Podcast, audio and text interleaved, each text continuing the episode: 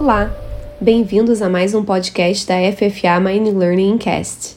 Meu nome é Samantha Bittencourt, sou sócia fundadora da FFA Mining Learning, uma escola de negócios especializada em treinamento corporativo para mineradoras. O tema de hoje é o marco temporal indígena. Apesar de antigo, o assunto retornou às notícias nas últimas semanas em razão do julgamento, pelo plenário do Supremo Tribunal Federal, do recurso extraordinário 101-7365 que trata do tema. Esse julgamento se tornou tão importante uma vez que o STF reconheceu a repercussão geral do tema. Portanto, a decisão tomada neste recurso extraordinário terá consequência para todos os povos indígenas do Brasil. Junto ao mérito do marco temporal, a Suprema Corte discutirá se mantém ou não a medida cautelar deferida pelo ministro Edson Fachin em maio de 2020 que suspendeu os efeitos do parecer 001 de 2017 da AGU. O parecer normativo 001, publicado pela AGU em 20 de julho de 2017, determina que toda administração pública federal adote uma série de restrições à demarcação de terras indígenas, incluindo a observância do marco temporal. Sobre a ação principal, ela é uma ação de reintegração e manutenção de posse proposta pelo Instituto do Meio Ambiente de Santa Catarina contra a FUNAI em 2009, tendo como objeto a suposta invasão da reserva biológica do Sassafrás pelo grupo indígena Xokleng. A Reserva Biológica do Sassafrás, criada em 1977 pelo estado de Santa Catarina, tem uma área de aproximadamente 5 mil hectares e conflita parcialmente com a reserva indígena Ibirama-Laclanhô. A reserva indígena, por sua vez, que originalmente tinha um pouco mais de 14 mil hectares, foi aumentada para mais de 37 mil hectares através da Portaria 1182 de 2003 do Ministério da Justiça.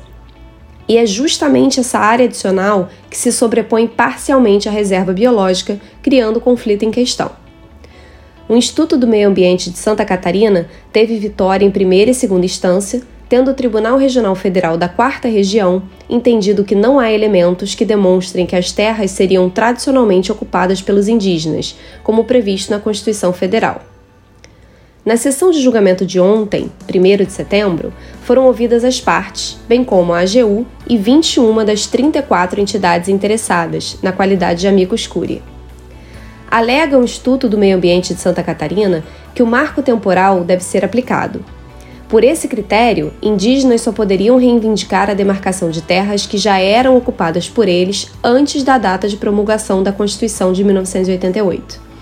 Entende o recorrido que o artigo 231 da Constituição não criou novas terras indígenas, e sim reconheceu as terras indígenas tradicionalmente ocupadas até aquele momento.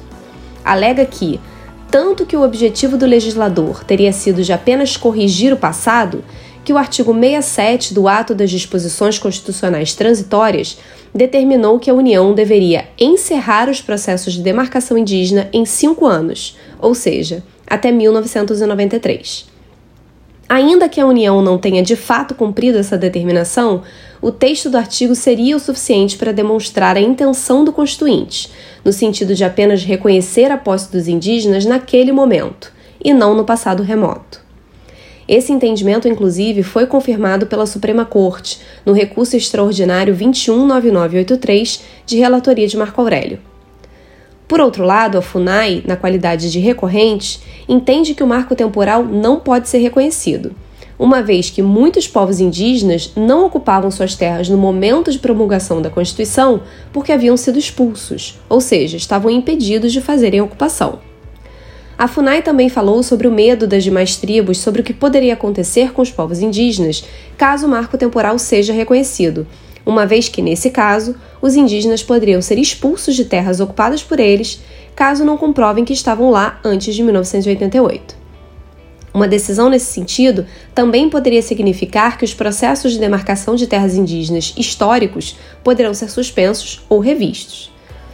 O representante da articulação dos povos indígenas do Brasil alegou que, ao contrário do entendimento da recorrida, a Constituição não determinou que terras tradicionalmente ocupadas pelos indígenas eram definidas pelo tempo, e sim pela tradicionalidade, não havendo qualquer requisito temporal neste conceito, nos termos do parágrafo 1 do artigo 231, que diz: são terras tradicionalmente ocupadas pelos índios, as por eles habitadas em caráter permanente, as utilizadas para suas atividades produtivas, as imprescindíveis à preservação dos recursos ambientais necessários ao seu bem-estar e as necessárias à sua reprodução física e cultural, segundo seus usos, costumes e tradições.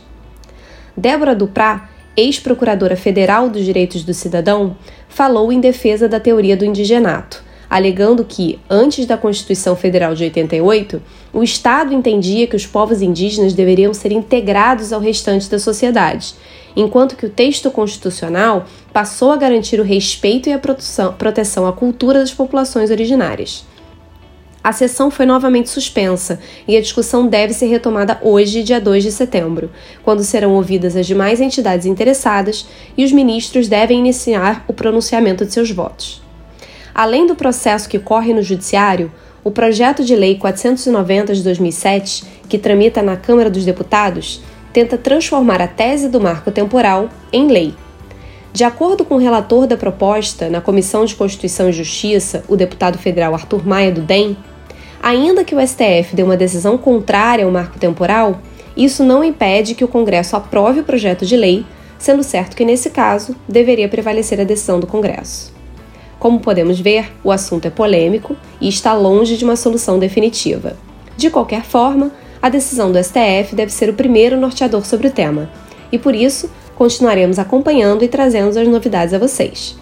O tema das terras indígenas e mineração é tratado no nosso programa de treinamento Conflitos Locacionais, cujos detalhes estão disponíveis no nosso website www.ffamining.learning.com.br.